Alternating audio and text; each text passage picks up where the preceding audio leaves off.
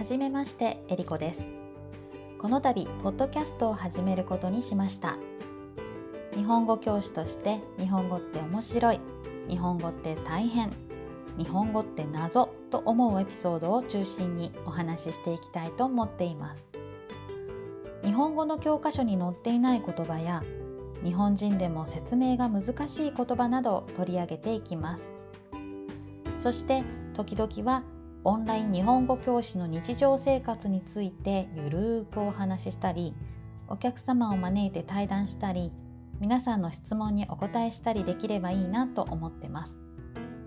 日本語学習者の方や日本語が大好きだという方に聞いていただければ嬉しいです。それでは今後ともどうぞよろしくお願いします。